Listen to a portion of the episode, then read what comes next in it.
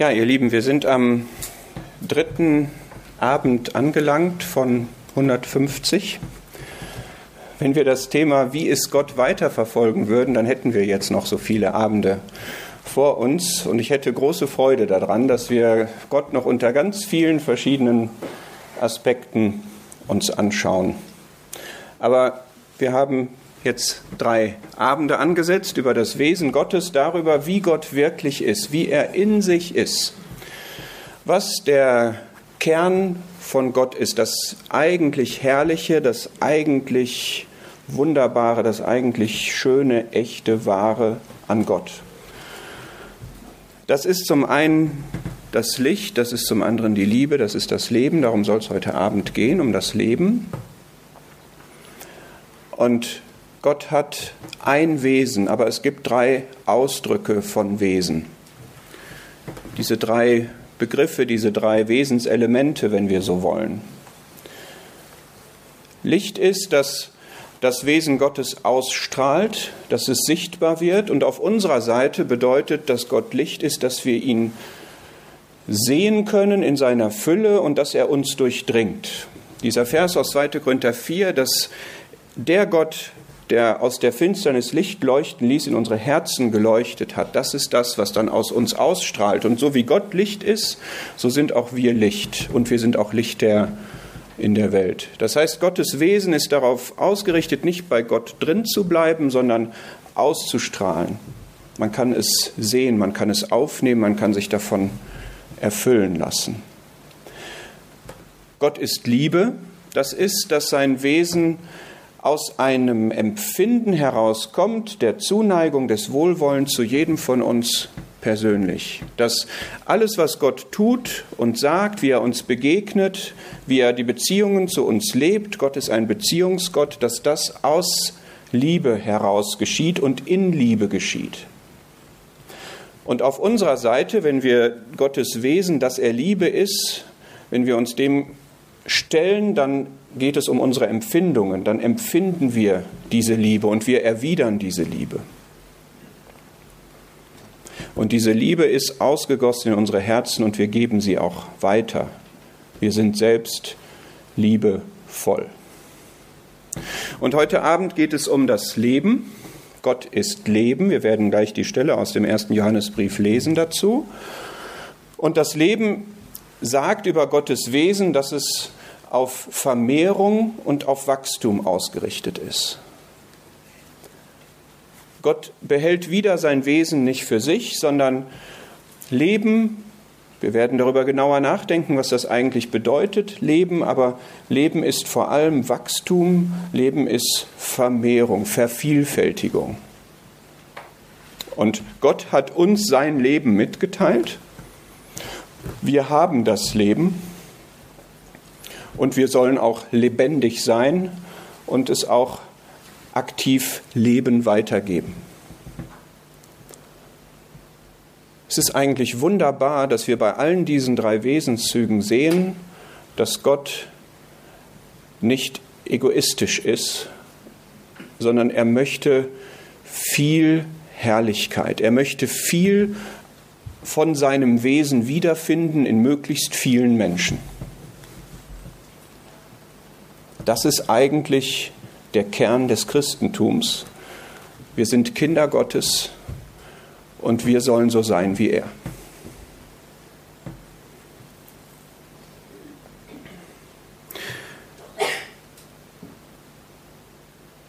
Wenn wir über das Wesen Gottes nachdenken, und zwar, dass Gott Leben ist, dann habe ich an den ersten beiden Abenden immer einen kleinen Ausflug zu dem Thema der Erkenntnis gemacht. Das möchte ich auch heute wieder machen. Es geht nämlich darum, Gott zu erkennen und ich möchte eine Stelle aus dem Kolosserbrief heute Abend voranstellen. Mein Wunsch ist, dass wir heute Abend Gott besser erkennen miteinander. Und was bringt uns denn die Erkenntnis, dieser Begriff, der vielleicht etwas spröde und etwas theoretisch klingt, was bringt uns die Erkenntnis Gottes? Sie bringt uns nach Kolosser 1, Vers 10 genau das, wofür das Leben steht, nämlich Frucht und Wachstum. Kolosser 1, Vers 10 sagt, oder ich lese ab Vers 9, deshalb hören auch wir nicht auf, von dem Tag an, da wir es gehört haben, für euch zu beten und zu bitten, damit ihr erfüllt sein mögt mit der Erkenntnis seines Willens in aller Weisheit und geistlicher Einsicht, um würdig des Herrn zu wandeln, zu allem Wohlgefallen, in jedem guten Werk Frucht bringend und wachsend durch die Erkenntnis Gottes gekräftigt mit aller Kraft nach der Macht seiner Herrlichkeit, zu allem Ausharren und aller Langmut mit Freuden. Was bringt uns die Erkenntnis Gottes? Am ersten Abend haben wir gesehen, wenn dem Volk Gottes Erkenntnis Gottes mangelt, dann ist das verderblich. Daran geht das Volk Gottes zugrunde, wenn es Gott nicht richtig erkennt. Wir haben gestern Abend gesehen, dass uns Gnade und Friede praktisch betrachtet vermehrt werden durch die Erkenntnis Gottes und des Herrn Jesus Christus. Und hier lesen wir, dass wir Frucht bringen und wachsen können durch die Erkenntnis Gottes. Wollt ihr das eigentlich? Wollt ihr Frucht bringen? Wollt ihr wachsen? Es ist nicht viel gechillter, nicht zu wachsen und nicht Frucht zu bringen. Hat man nicht ein ruhigeres Leben? Ist es nicht auch viel sicherer, nicht zu wachsen? Ist Wachstum vielleicht etwas verdächtig, weil man größer wird und ist das eigentlich gut? Frucht ist auch wieder etwas, was Gott hervorbringt. Es ist wieder etwas von Gott. Und wenn wir echte Frucht bringen wollen, dann müssen wir Gott erkennen. Frucht im Sinne von, ich zeige seine Charakterzüge. Ich habe Gott erkannt als beispielsweise den, der gerecht ist und ich bin gerecht. Ich habe Gott erkannt als den, der Liebe ist und ich lebe Liebe. Ich habe Gott als den erkannt, der barmherzig ist und ich lebe Barmherzigkeit. Ich bringe Frucht im Bild gesprochen, die dem Baum entspricht, zu dem ich gehöre. Und ich wachse. Ich wachse durch die Erkenntnis Gottes. Worin wachse ich? Eine Person wächst, indem sie Nahrung aufnimmt, indem sie gekräftigt wird, gestärkt wird. Zellvermehrung findet statt. Man wird größer, man wird kräftiger, man wird erfahrener, man wird reifer, man wird stärker durch die Erkenntnis Gottes. Hast du das Ziel, dass du im Glauben wachsen möchtest, dass du in der Erkenntnis, das ist dann der Weg dahin, Gottes wachsen möchtest, dass du Erfahrungen mit Gott machst. Je besser du ihn kennst, umso besser kannst du ihn erleben. Je besser du ihn kennst, umso besser kannst du ihm ähnlicher werden. Je besser du ihn kennst, umso besser kannst du ihm vertrauen. Je besser du ihn kennst, umso besser kannst du dein Haus auf diesen Felsen bauen, auf dem es alleine sicher ist. Die Erkenntnis ist ganz wichtig. Und noch einmal, Erkenntnis ist nicht etwas Intellektuelles. Erkenntnis ist etwas, was sich in unserem Inneren auswirkt und uns innerlich aktiviert, motiviert, belebt, in Bewegung bringt. Das ist echte Erkenntnis. Wir sehen das hier. Erkenntnis hat Wirkung, denn Erkenntnis führt zur Frucht und Erkenntnis führt zum Wachstum.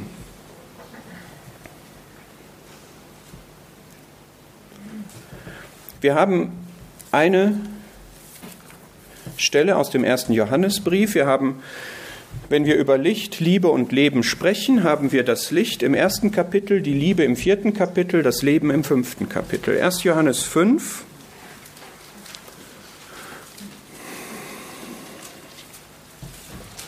Vers 20.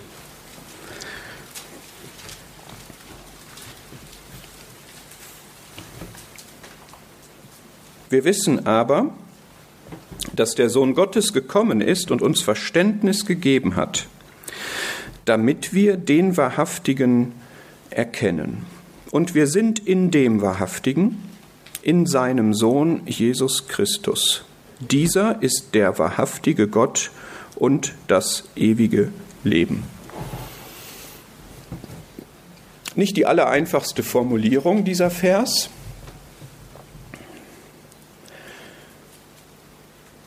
Vielleicht kurz dazu und dann möchte ich mich aber schwerpunktmäßig darauf konzentrieren, über Leben zu reden. Ich möchte auch diesen Vers jetzt nicht ausdeuten in jeder Hinsicht, aber was bei Johannes sehr wichtig ist, wenn ihr das mal nachsuchen möchtet, Johannes geht es darum, die, das Wissen zu festigen. Er möchte unsere Sicherheit, er möchte unsere Gewissheit, er möchte unsere Überzeugung hervorbringen. Und das so beginnt auch dieser Vers, und das haben wir öfter gerade in diesem letzten Abschnitt. Wir wissen.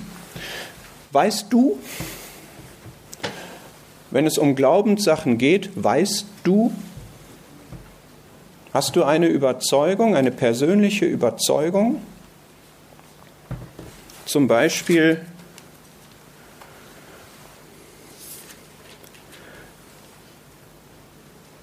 in Vers 13 dieses Kapitels, dies habe ich euch geschrieben, damit ihr wisst, dass ihr ewiges Leben habt, die ihr glaubt an den Namen des Sohnes Gottes. Weißt du, dass du ewiges Leben hast? Es gibt leider gläubige Christen, die das nicht wissen, die sich da nicht sicher sind. Ich habe das selbst mal bei einer Studienkollegin gemerkt. Wir haben uns unterhalten und für mich war das allgemein gut, dass ich überzeugt bin, dass ich in den Himmel komme und dass ich ewiges Heil habe. Und bei ihr war das nicht der Fall.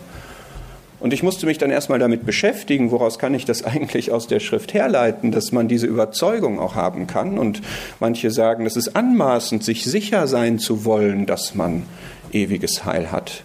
Das ist es nicht. Es ist keine Anmaßung, sondern es ist das, warum Johannes diesen Brief geschrieben hat, damit ihr wisst. Du kannst echt völlig überzeugt sein, dass du ewiges Leben hast. Glaube ist nicht in dem Sinne Glaubenssache, sondern Glaube ist eine Überzeugung. Glauben ist Wissen. Und so sollen wir auch wissen, dass es einen Zweck davon gibt, dass der Sohn Gottes gekommen ist. Ich bin jetzt wieder in Vers 20. Wir wissen, dass der Sohn Gottes gekommen ist, das wissen wir, das ist eine historische Tatsache, dass Jesus Christus, Sohn Gottes, gekommen ist und er hat uns Verständnis gegeben. Wir sind keine Ahnungslosen. Wir haben Verständnis und wozu haben wir dieses Verständnis bekommen? Damit wir den Wahrhaftigen erkennen. Hier steht jetzt dreimal wahrhaftig, der Wahrhaftige. Wir den Wahrhaftigen erkennen, dann wir sind in dem Wahrhaftigen und dann nochmal, dieser ist der wahrhaftige Gott. Es geht erstmal um den Vater, damit wir den Wahrhaftigen, das ist der Vater, vielleicht auch Gott, aber wohl eher der Vater, den Wahrhaftigen erkennen und dann kommt und wir sind in dem Wahrhaftigen, in seinem Sohn Jesus Christus. Das heißt, in dem Versteil geht es dann um den Herrn Jesus, um den Sohn, der ist auch der Wahrhaftige. Und dieser Sohn, der Herr Jesus Christus, dieser ist der wahrhaftige Gott und das ewige Leben. Das heißt, dieser Vers bezeugt, dass der Herr Jesus wahrhaftiger Gott ist. Und dieser Begriff wahrhaftig ist ein spannender Begriff, weil er nämlich nicht nur bedeutet, der ist jetzt wahr oder der ist aufrichtig, was beides stimmt, Gott ist wahrhaftig in dem Sinne, dass er uns nie belügt. Er ist aufrichtig, er sagt uns immer die Wahrheit. Gott ist auch wahr, er ist real, den gibt es wirklich, er ist da, er existiert und er ist auch die Wahrheit. Wenn wir irgendeine Orientierung brauchen, irgendeine Vergewisserung von irgendetwas, dann finden wir sie in Gott, in dem, was er sagt. Das ist die Wahrheit von der man behauptet, es gäbe sie nicht, sie sei subjektiv, sie werde konstruiert oder was auch immer, aber sie ist. Der Jesus ist der Weg und die Wahrheit und das Leben. Und hier steht jetzt aber der Wahrhaftige und dieses Wort bedeutet, er ist im Grunde das Ideal, er ist das Bestmögliche von allem, was es gibt. Er ist die Realität von dem, wovon die Bibel uns manche Abbilder beschreibt. Er ist das Echte, im Gegensatz zu dem Gefälschten. Er ist das Ideal im Gegensatz zu dem Unzulänglichen.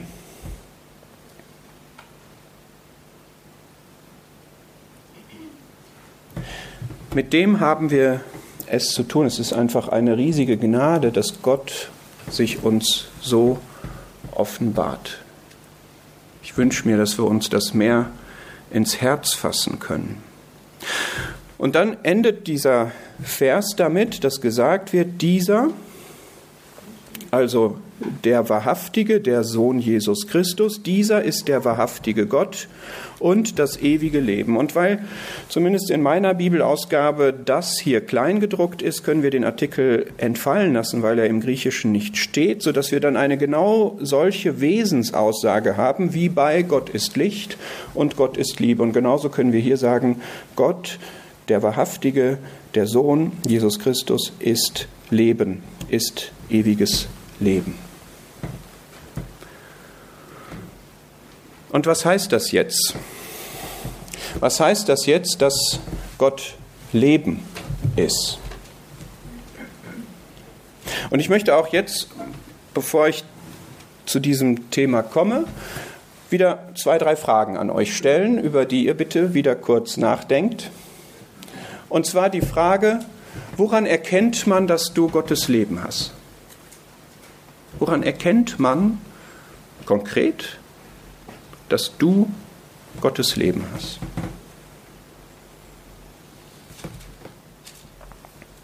Was gibt es in deinem Leben, an dem man ablesen kann, dass du neues Leben, Gottes Leben, Gottes Natur hast?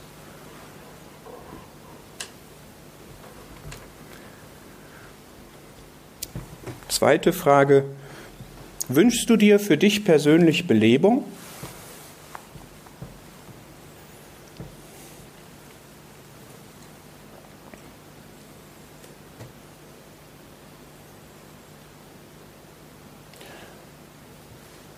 Weitere Frage, wünscht ihr euch für eure Zusammenkommen, aus denen ihr kommt, Belebung?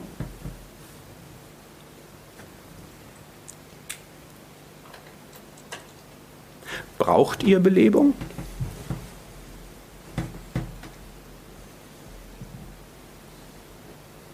Wenn ja, worin? Konkret? Und wie kann das geschehen?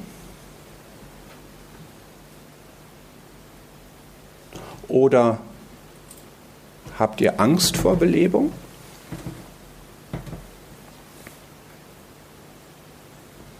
Habt ihr Angst vor Veränderung, vor Bewegung, vor Wachstum?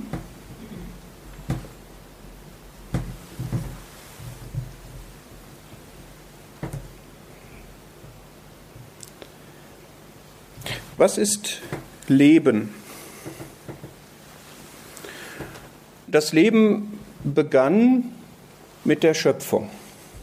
Wenn wir jetzt das Leben, was wir als Beispiel dafür nehmen können, um zu verstehen, was es bedeutet, dass Gott Leben ist, dann müssen wir schauen, wie Gott, der Schöpfer, Leben gemacht hat in der Schöpfung. Wenn man 1. Mose 1 nur mal liest, kann man daran schon ablesen, Leben, und das müssen wir auch auf uns übertragen, Leben geht erst einmal ganz souverän von Gott aus, von seiner Entscheidung, Leben schaffen zu wollen. Niemand hat das irgendwie bestimmt, niemand hat das veranlasst, es war einfach Gottes Entscheidung. Sein souveräner Schöpfungsakt. Und er hat das Leben geschaffen in einer von ihm erdachten, von ihm gewollten und zu seiner Herrlichkeit bestimmten Vielfalt. Das können wir durch die Schöpfungstage verfolgen. Und wenn wir uns das angucken, wie es in der Realität aussieht, dann ist die Schöpfung vielfältig und sie ist es, weil Gott das so wollte. Sie ist bunt, Sie ist groß und klein mit sehr diversen, sehr heterogenen Eigenschaften, Merkmalen und einfach, weil Gott das so wollte. Aber Gott hat der Schöpfung auch eine Zweckbestimmung gegeben. Das Leben hat einen Sinn. Die natürliche Schöpfung hat erst einmal den Sinn, ein Lebensraum für die Menschen zu sein. Und insgesamt hat die Schöpfung den Sinn, Gottes Herrlichkeit und Größe zu zeigen. Das lesen wir in Römer 1.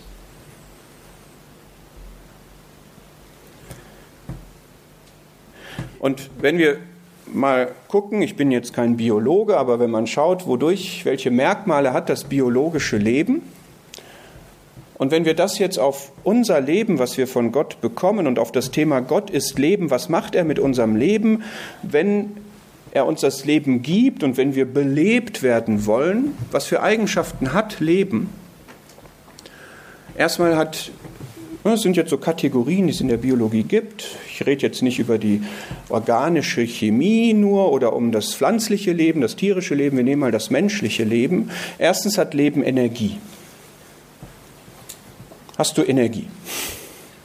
Hast du Kraft? Sieht man in deinem Leben Kraft? Geistliche Kraft. Ist dein geistliches Leben kraftvoll?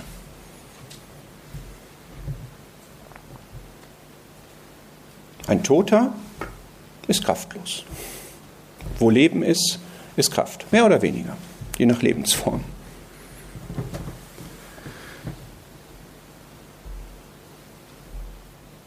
Leben ist da, wo auf Reize reagiert wird. Wenn du einen Toten piekst, reagiert er nicht. Wenn du das bei mir machst, reagiere ich. Vorsicht. Reagierst du auf Impulse, die du von Gott bekommst? Hast du überhaupt eine Antenne dafür, dass Gott in dein Leben hineinwirkt, spricht, durch Umstände dir Impulse gibt, durch, dein Wort, durch sein Wort?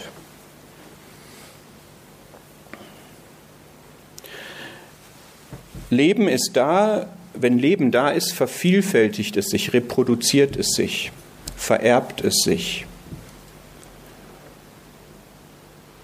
Ist das, was in dir das Leben Gottes ist, etwas, was sich in deinem Umfeld vervielfältigt, verbreitet, reproduziert?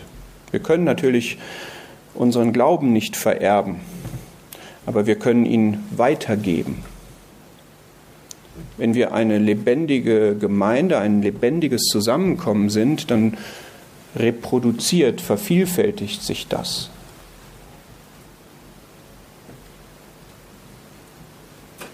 Wenn wir tot sind, geschieht das nicht.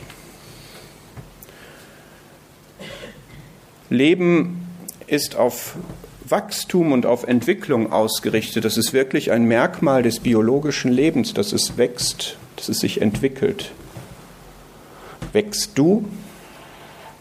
Entwickelst du dich? Veränderst du dich?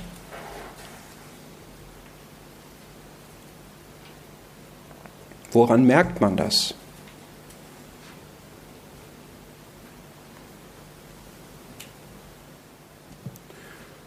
Das sind ein paar Denkanstöße, und ich glaube, dass das damit gemeint ist, wenn Gott Leben ist, dass das in Gott so ist und dass das auch da, wo er sein Leben mitteilt, so ist.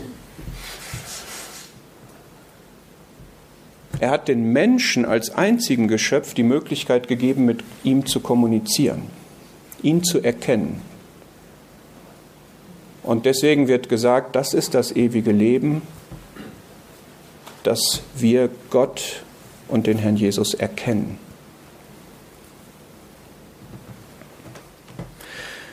Aus der Schöpfung lernen wir auch, dass wenn man sich von Gott, der die Quelle des Lebens ist, entfernt, dass das Tod bedeutet. Und es ist interessant dass, und auch logisch, dass bei diesen drei Wesenszügen das Gegenteil davon immer die Gottlosigkeit ist. Das Licht, das Gegenteil davon ist die Finsternis, das ist die Trennung von Gott. Die Liebe, was ist eigentlich das Gegenteil von Liebe? Hass. Ja? Eine Antwort, andere Antwort. Lieblosigkeit ist nicht unbedingt Hass. Gleichgültigkeit. Wir finden für beides Belege in der Schrift. Und eben hier Leben, das ist Tod. Tod ist die Trennung von Gott.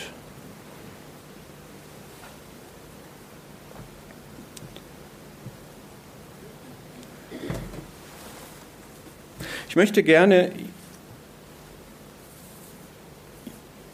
jetzt noch ein paar Beispiele dafür geben, wie jemand dem Gott begegnet ist, der Leben ist. Haben wir die anderen beiden Abende auch gemacht. Wir haben vielleicht jetzt ein Verständnis davon, was ist Leben, was heißt es, dass Gott Leben ist, was heißt das für mein Leben. Und ich möchte gerne so drei, vier Beispiele nehmen, zunächst aus Lukas 5. Wir haben hier zwei Begegnungen mit dem Herrn Jesus.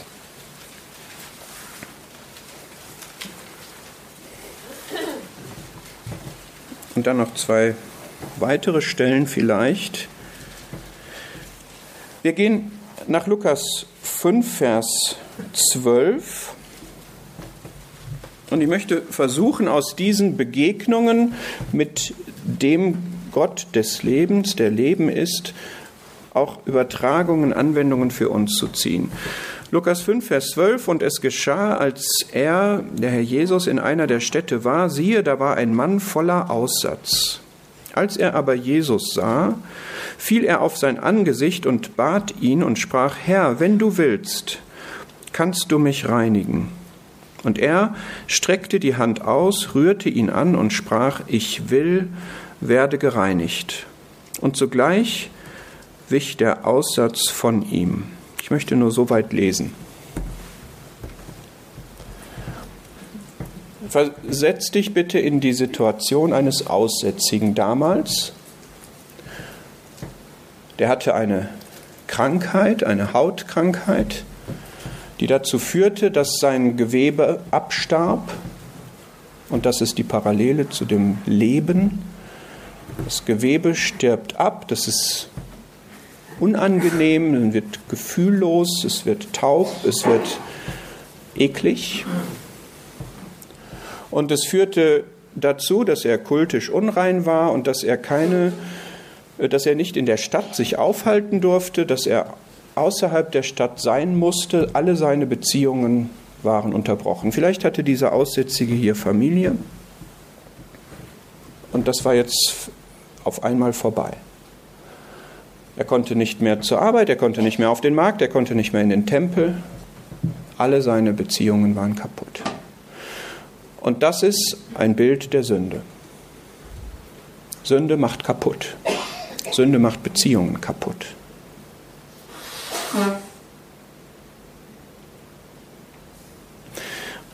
Und dann sitzt dieser Mann da außerhalb der Stadt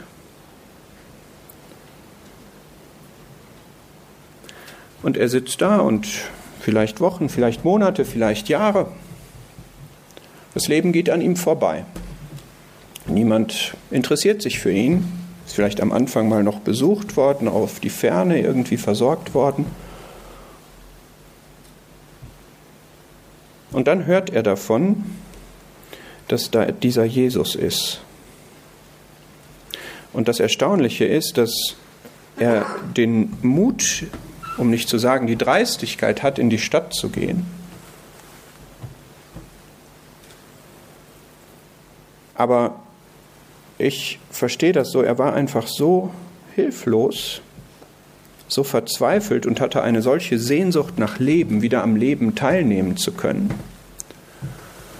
dass er das auf sich genommen hat, ohne Rücksicht darauf, was passieren würde wenn man ihn da erwischt. Als er aber Jesus sah, da ist Jesus. Da gibt es eine Begegnung mit Jesus, mit dem Fürsten des Lebens, mit dem Urheber des Lebens, mit dem, der das Leben ist. Dann bittet er ihn und sagt, Herr, wenn du willst, kannst du mich reinigen. Und was macht Jesus jetzt? Er streckte die Hand aus er rührte ihn an und sprach, ich will, werde gereinigt. Könnt ihr euch vorstellen, was es für einen Aussätzigen bedeutet, dass jemand ihn anfasst?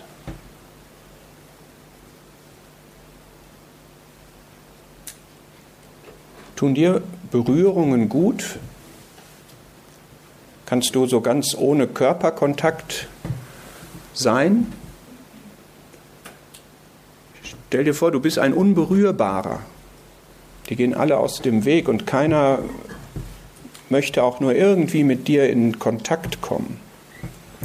Und dann kommt einer, der rührt dich an.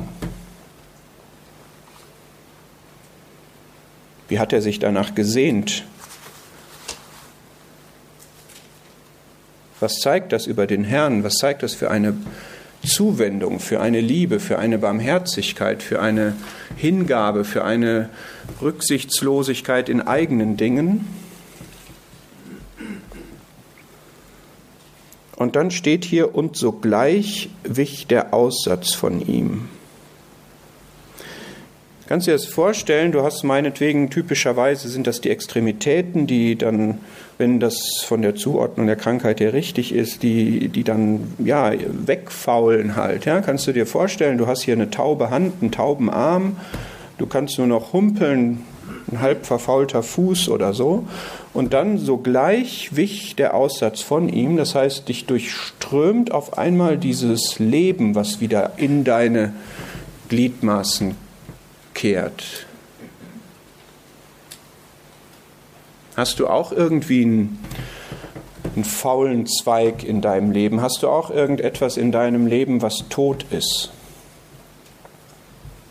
Gibt es eine Beziehung, die tot geworden ist? Gibt es Empfindungen, die tot sind? Gibt es ein Thema, wo du weißt, da bin ich tot, da ist kein Leben drin. Was lernen wir hier daraus? Was ist der Weg, um wieder Leben da reinzukriegen? Es ist der Weg zu erkennen, ich bin hilflos und ich brauche Belebung. Und die kriege ich, indem ich zu dem Herrn gehe und sage, du kannst mich reinigen. Es nützt nichts, wenn er seine Hand poliert. Es nützt nichts, wenn er seine Hand versteckt. Es nützt nichts, wenn er seine Hand abhackt. Oder wenn er sagt, ich habe noch eine zweite, mit der geht's auch. Sondern Gott möchte uns ganz heile haben und er möchte uns ganz lebendig, ganz belebt haben. Und dann müssen wir zu ihm gehen und sagen, Herr, du kannst mich reinigen. Reinigen übrigens. Nicht heilen, was auch stimmt, aber weil das ein Bild der Sünde ist und man unrein war und uns fehlt an dieser Stelle tatsächlich dann auch die lebendige Gemeinschaft mit Gott, sodass wir tatsächlich Reinigung brauchen.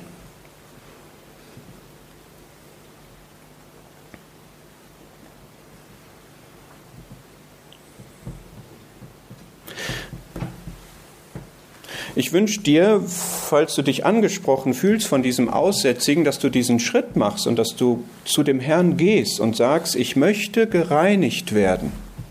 Ich brauche das und ich kann das nicht selber. Und auch wir als Zusammenkommen, wenn wir feststellen, es gibt hier Partien, die, die, die sind tot, dann sollten wir nicht so tun, als wäre es nicht so, oder als hätte das alles seine Richtigkeit oder das Kaschieren oder so, sondern sollten wir zu dem Herrn gehen und sagen, Herr, reinige uns. Dieses wenn du willst, das ist ja nicht zweifelhaft. Die Frage ist eher, ob ich will.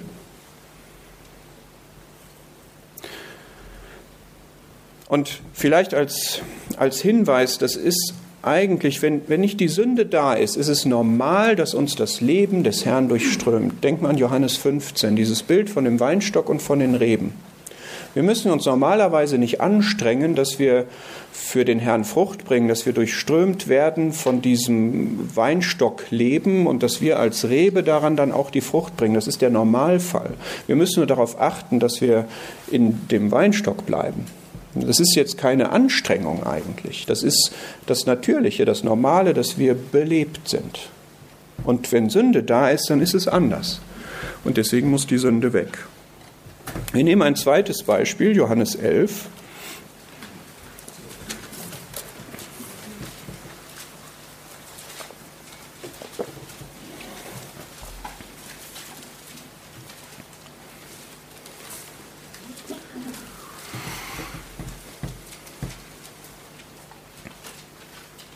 Johannes 11, ich lese ab Vers 38. Jesus nun wieder tief in sich selbst seufzend kommt zur Gruft von Lazarus. Es war aber eine Höhle und ein Stein lag davor. Jesus spricht, nehmt den Stein weg. Die Schwester des Verstorbenen, Martha, spricht zu ihm, Herr, er riecht schon, denn er ist vier Tage hier. Jesus spricht zu ihr, habe ich dir nicht gesagt, wenn du glaubtest, so würdest du die Herrlichkeit Gottes sehen? Sie nahmen nun den Stein weg. Jesus aber hob die Augen empor und sprach, Vater, ich danke dir, dass du mich erhört hast. Ich aber wusste, dass du mich alle Zeit erhörst, doch um der Volksmenge willen, die umhersteht, habe ich es gesagt, damit sie glauben, dass du mich gesandt hast. Und als er dies gesagt hatte, rief er mit lauter Stimme, Lazarus, komm heraus. Und der Verstorbene kam heraus, an Füßen und Händen mit Grabtüchern gebunden, und sein Gesicht war mit einem Schweißtuch umbunden. Jesus spricht zu ihnen, macht ihn los und lasst ihn gehen. Eine super interessante Begebenheit ist das hier, über die ich jetzt gerne viel sagen würde, aber es geht mir jetzt hier um den Kern. Da liegt einer im Grab und der Herr ruft, Lazarus, komm heraus und der kommt heraus. Das ist zur Verherrlichung Gottes geschehen und es ist eine Glaubenssache, ob ich die Herrlichkeit Gottes sehe. Wenn du glauben würdest, würdest du die Herrlichkeit Gottes sehen. Siehst du Herrlichkeit Gottes in deinem Leben, in deinem Umfeld? Siehst du Herrlichkeit Gottes in deinem Leben und in deinem Umfeld?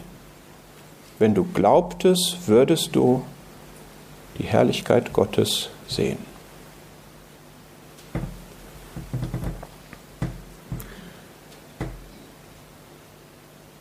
Hast du schon mal gebetet mit einer Bitte, wo du gesagt hast, danke, dass du mich erhört hast? Das ist schon, ich würde mal sagen, eine Champions League Bitte ist das. Ja? Also, dass man wirklich im Gebet diese Gewissheit hat, dass das vom Herrn erhört wird, beziehungsweise sogar worden ist. Kann es geben. Voraussetzung dafür ist, dass man wirklich in Gottes Willen steht, dass man so mit ihm in Einklang ist, ihm so sicher ist über seine Ziele, über das, was der Herr verfolgt, was sein, seine Wünsche, seine Motive sind, dass man diese Gewissheit von ihm bekommt, dass das, was man als Bitte dann in seinem Namen sagt, dass das auch erhört wird. Und hier konnte der Herr sagen, dass du mich erhört hast. Und Gebetserhörung ist ein Glaubenszeugnis, damit sie glauben, dass du mich gesandt hast. Ein Glaubenszeugnis, ein Zeugnis davon, dass man in Einklang ist mit Gott. Und dann ruft der Herr hier mit lauter Stimme, Lazarus, komm heraus. Und ich habe manches Mal darüber nachgedacht, wie war das für den Lazarus? Also wir haben ja so das Bild, der ist tot und dann kommt er wieder und dann lebt er wieder will da jetzt nicht zu viel drüber nachdenken, weil irgendwo wird das dann spekulativ, aber das, was wir gerade bei dem Aussätzigen hatten, dieses Leben, was in ihn fährt, das, das ist ja in dem ganzen Lazarus so gewesen. Der ist jetzt in einem Körper, der wieder lebendig ist. Und er kommt jetzt raus aus diesem Grab. Und dann stand er aber, er riecht schon, hat die Martha gesagt in Vers 39. Und ich möchte dich einfach mal fragen, Lazarus ist jetzt in der Welt der Lebendigen wieder und wir sind auch eine neue Schöpfung, wir sind auch in der Welt des, des Lebens, in der Welt des neuen Lebens Gottes. Bist du da eigentlich auch angekommen? Also du hast neues Leben, du hast dich bekehrt, du hast Gottes Natur, aber stinkst du noch? Nach dem alten Leben. Lazarus roch jetzt nicht mehr, das hatte Gott alles neu gemacht, aber vielleicht leben wir noch mehr im, im Alten als im Neuen. Vielleicht tragen wir mehr den Geruch, den Geschmack. Wir sollen das Alte ja alles abgelegt haben und auch immer wieder ablegen, wenn nötig. Und machen wir das eigentlich? Oder ist das, wo sich bei uns Züge des alten Lebens zeigen, dann doch eher unser Temperament, für das wir nichts können? Oder unsere Prägung oder unsere Gene oder sind wir richtig erneuert? Sind wir da noch gebunden? Hast du Bindungen an Füßen und Händen mit Grabtüchern gebunden? Hast du Bindungen, die dich an das Alte fesseln, die noch dazu gehören, was mal mit dir war, was aber jetzt nicht mehr ist?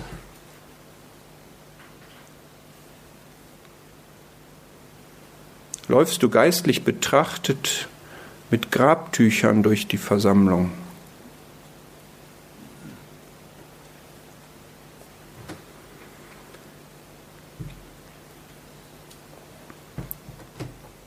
Manchmal braucht man Hilfe, so wie hier der Herr das sagt, macht ihn los und lasst ihn gehen. Manchmal braucht man Hilfe, diese Dinge abzulegen.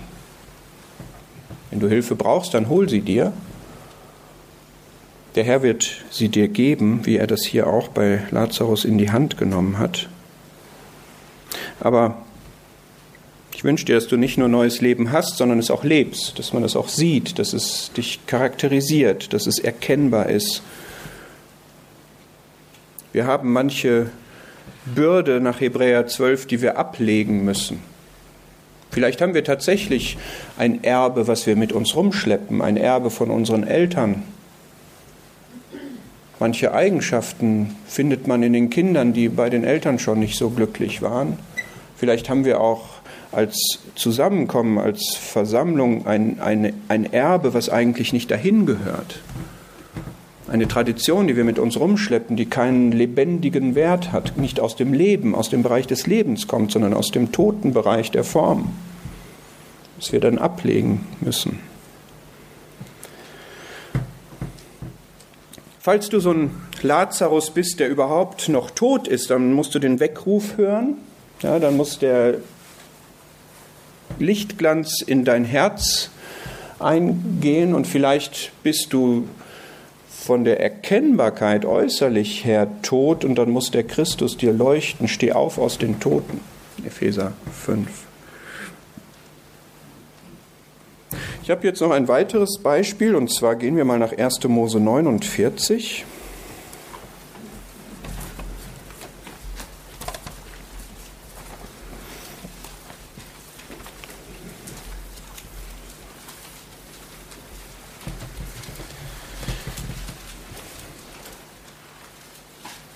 Ich habe nach einem Beispiel gesucht, an dem man das Wachstum, den Aspekt des Wachstums des Lebens illustrieren kann. Es ist nicht so ganz leicht. Vielleicht hat jemand von euch eine Idee, können wir uns hinterher gerne darüber unterhalten. Und wir haben bei meinen Gastgebern einen Blumentopf auf der Fensterbank stehen, wo so ein Zweig wächst, gerade so Freestyle, einfach hoch bis über das Fenster und so.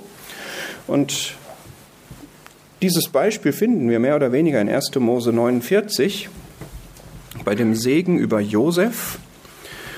1. Mose 49, Vers 22, Sohn eines Fruchtbaums ist Josef, Sohn eines Fruchtbaums am Quell. Die Schösslinge treiben über die Mauer.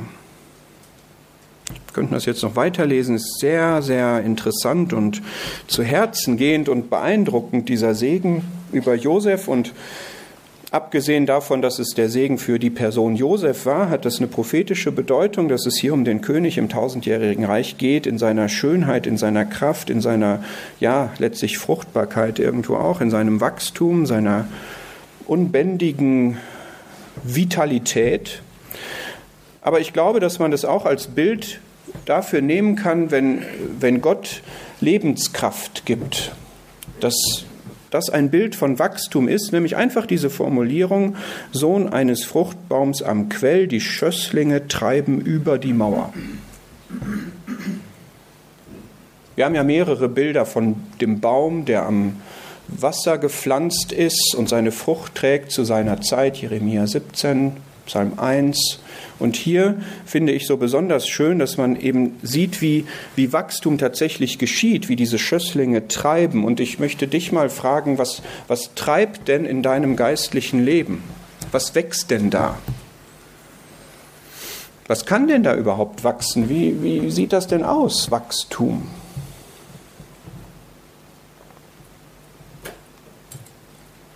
Woran wird man das denn festmachen? Geistliche Gesundheit, ein gutes Verständnis, ein Bild gesunder Worte ist sicher ein Aspekt davon, das ist aber mehr Gesundheit als Wachstum. Stabilität, ja, ein gesundes Skelett, gesunde Knochen, wenn wir das jetzt mal als Person nehmen, dass du befestigt bist, dass du einen festen Stand hast. Es ist aber auch noch nicht so richtig Wachstum eigentlich.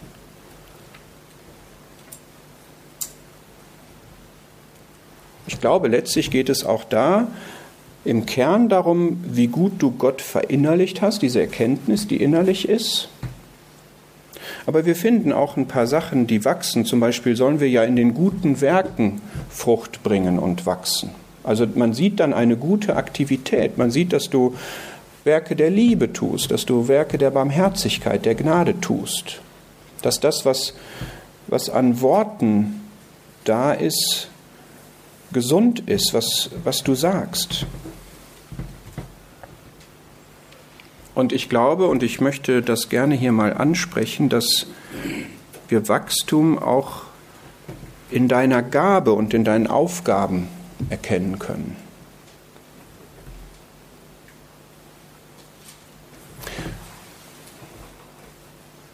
Was hast du für eine Gabe?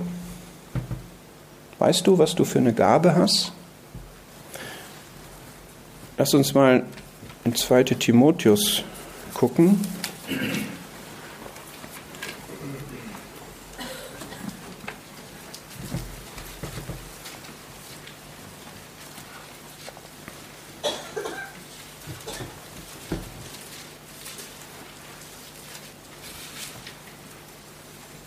2. Timotheus 1.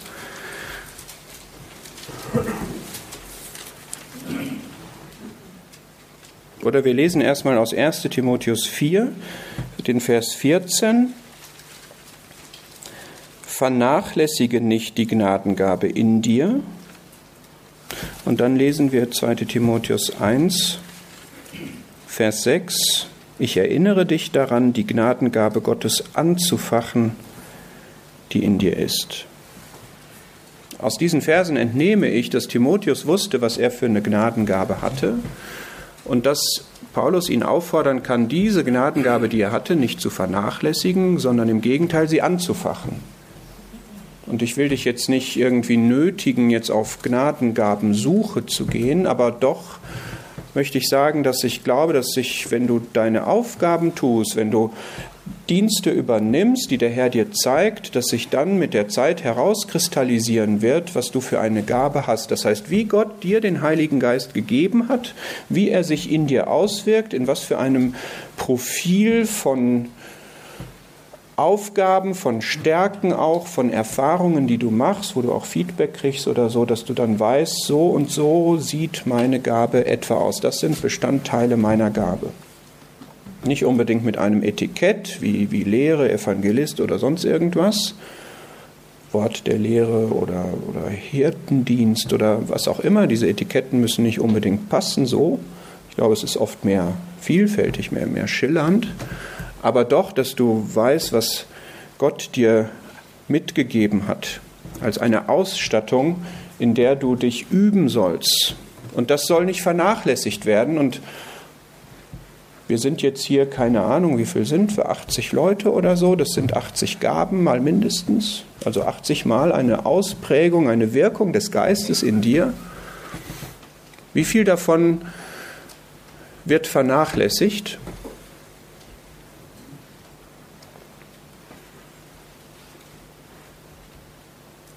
Wer facht an? Mach mal einen Denkanstoß. Wie macht man anfachen? Vernachlässigen heißt, übe sie aus. Also nicht vernachlässigen. Ja? Vernachlässige sie nicht, das heißt, übe sie aus, nutze sie, gebrauche sie, gebrauche deine Gabe. Indem du die Aufgaben tust, die der Herr dir gibt. Anfachen heißt schon ein bisschen reflektierter, sei dir bewusst, was du hast und versuche es zu vermehren, versuche es zu verbessern im Sinne dessen, was Gott dir gegeben hat. Trainiere. Lass dir vom Herrn offene Türen zeigen, in, durch die du diese Gabe weiter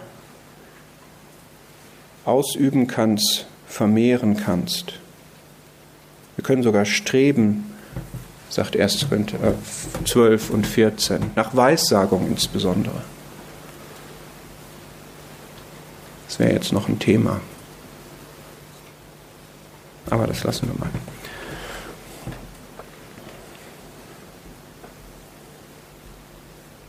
Ist das in deinem Leben so, dass das, was Gott dir als Leben gegeben hat, dass das wächst, dass diese Sprösslinge Reichweite kriegen, dass es immer weiter klettert? Empfindest du da Mauern? Hier die Schösslinge treiben über die Mauer. Gott hat jedem ein Maß des Wirkungskreises gegeben und in dem müssen wir uns halten. Es ist nicht gesund, wenn man über das hinausgeht, was Gott einem gegeben hat. Das dürfen wir nicht. Das ist nicht von, von Gottes Gabe gedeckt. Andererseits gibt es Männer wie Jabez, die gebetet haben, dass Gott ihre Grenzen erweitert. Und ich glaube, das ist eine gute Einstellung. Warum? Nicht damit man mehr zu tun hat oder damit man jetzt äh, irgendwie auffälliger ist oder, oder mehr wert wäre, sondern weil die Ausübung von Gottes Gaben Herrlichkeit bewirkt. Und dann hat Gott mehr Herrlichkeit, wenn mehr Gabe ausgeübt wird, wenn es mehr Wirkung geben kann. Mehr Wirkung Gottes natürlich. Und ich möchte euch ermuntern, dass ihr wirklich auch in dieser Sache lebendig, vital seid. Und ich möchte davor warnen, dass wir der Ausübung von Gaben Mauern ziehen, die nicht Gottes Mauern sind. Wir brauchen das, dass es Lebendigkeit, Leben für Gott, im Dienst für Gott gibt. Die Felder sind weiß zur Ernte und es in jeder Hinsicht, nicht nur das evangelistische Feld, sondern eigentlich alles. Es gibt einen, einen Weinberg von Gott, in dem alle reichlich zu tun haben. Müssen keine Angst haben, dass wir normalerweise, dass wir uns gegenseitig auf die Füße treten. Eigentlich. Es sei denn, jemand geht in den Wirkungskreis eines anderen hinein.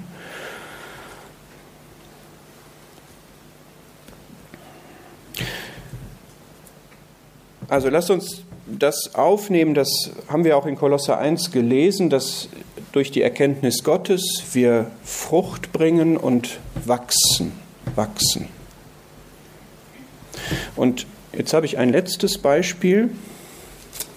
Ich gehe wieder in die Offenbarung.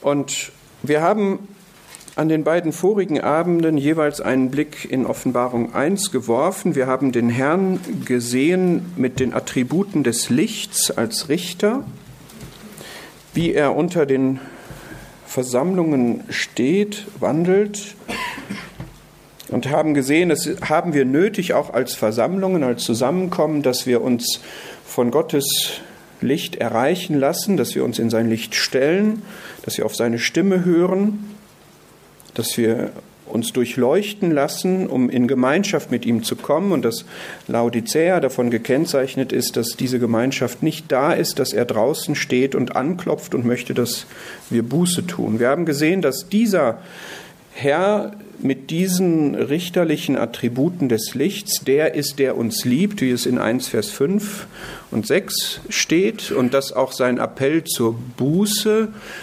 einer, der Liebe ist, einer aus Liebe ist.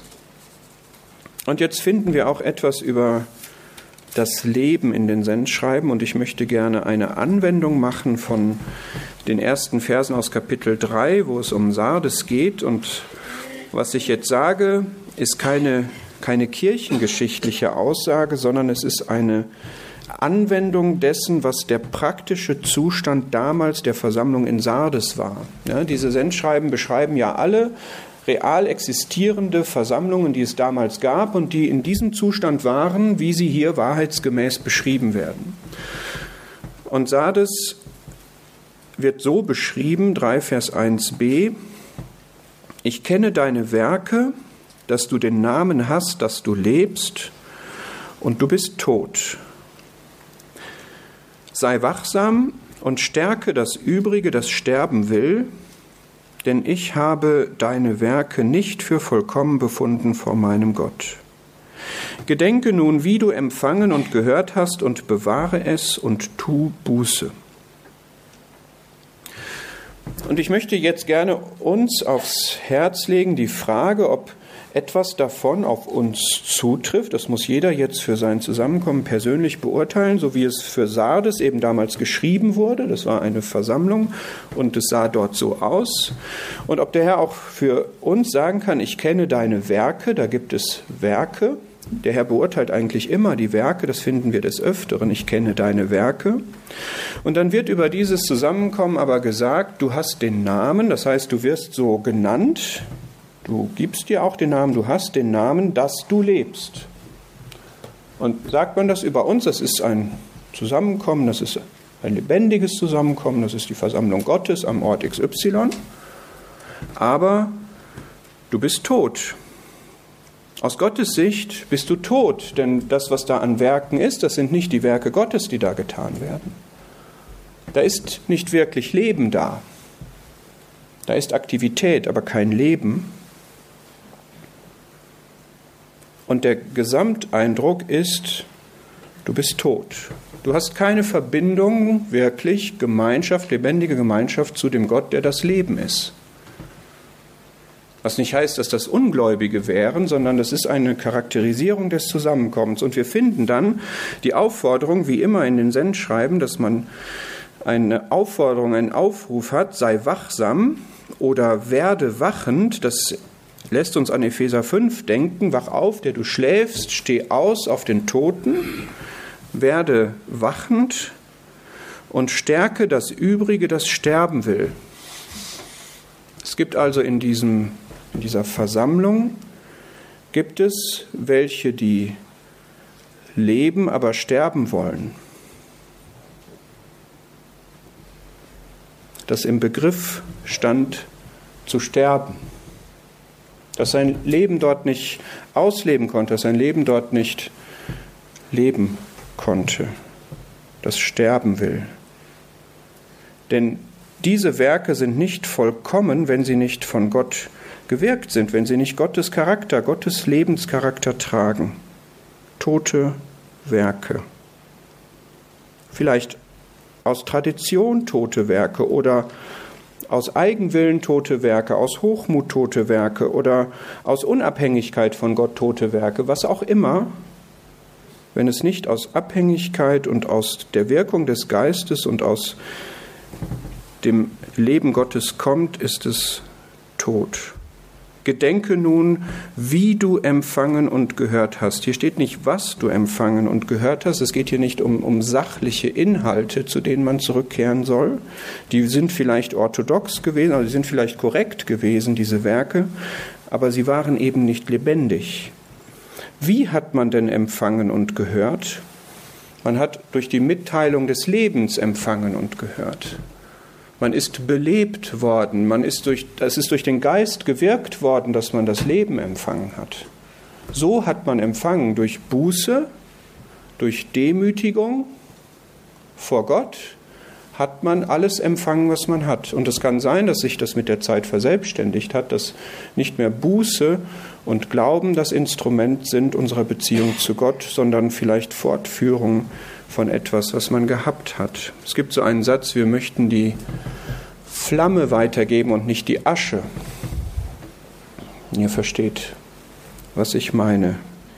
Gedenke nun, wie du empfangen hast. Der Weg, etwas von Gott zu empfangen, ist immer der der Demütigung. Dem, Demütigung. dem Demütigen gibt Gott Gnade, 1. Petrus 5.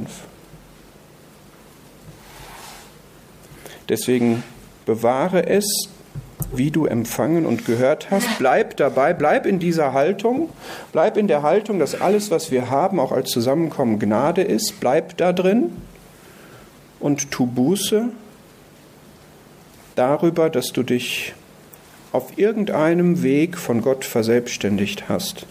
Deswegen die Lebensverbindung zu Gott verloren hast, praktisch betrachtet und tot genannt werden muss. Ich wünsche mir für uns alle, dass wir lebendige Zusammenkommen sind, vitale Christen sind,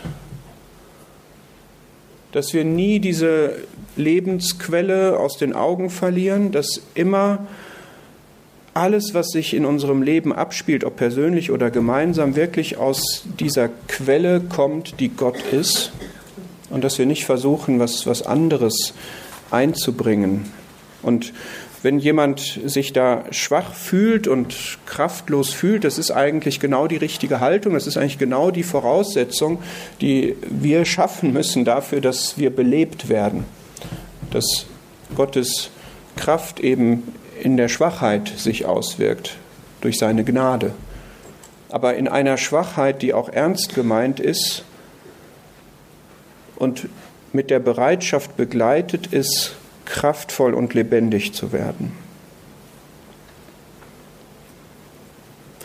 Ich möchte zum Abschluss auch wieder nur zwei, drei Stellen lesen, also einmal aus dem Propheten Hesekiel aus Kapitel 36.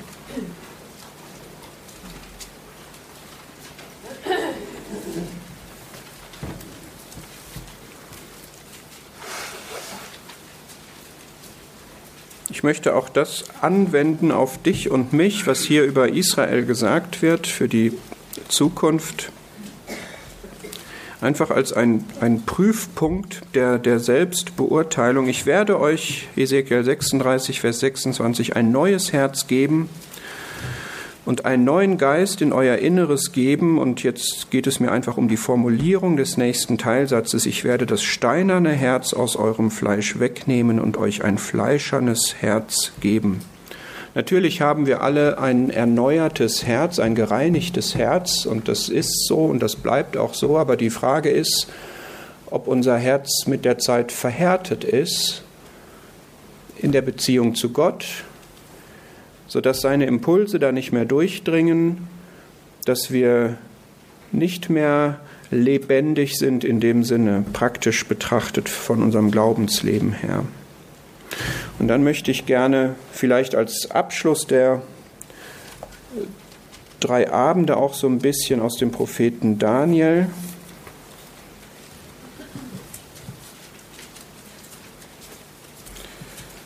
und aus einem Psalm noch etwas lesen aus Daniel 11.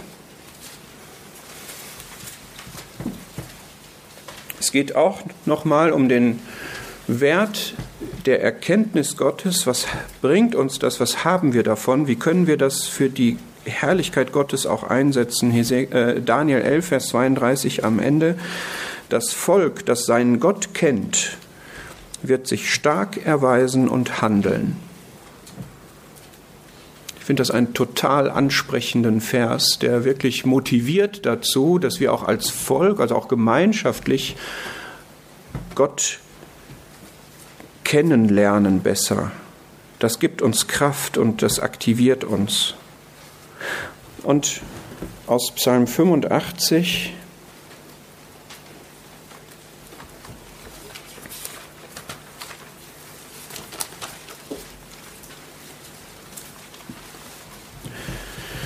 aus Psalm 85, Vers 7. Willst du uns nicht wieder beleben, dass dein Volk sich in dir erfreue? Belebung geht einher damit, Gott kennenzulernen und sich in ihm zu erfreuen. Das ist der Weg zur Belebung, aber das ist auch eine Wirkung der Belebung. Und ich glaube, das ist das Schönste, was wir haben können. Das ist der Sinn unseres Lebens. Das ist die Erfüllung. Das ist das, was von dem Petrus sagt, alles zum Leben und zur Gottseligkeit in der Erkenntnis Gottes. Willst du uns nicht wieder beleben, dass dein Volk sich in dir erfreue.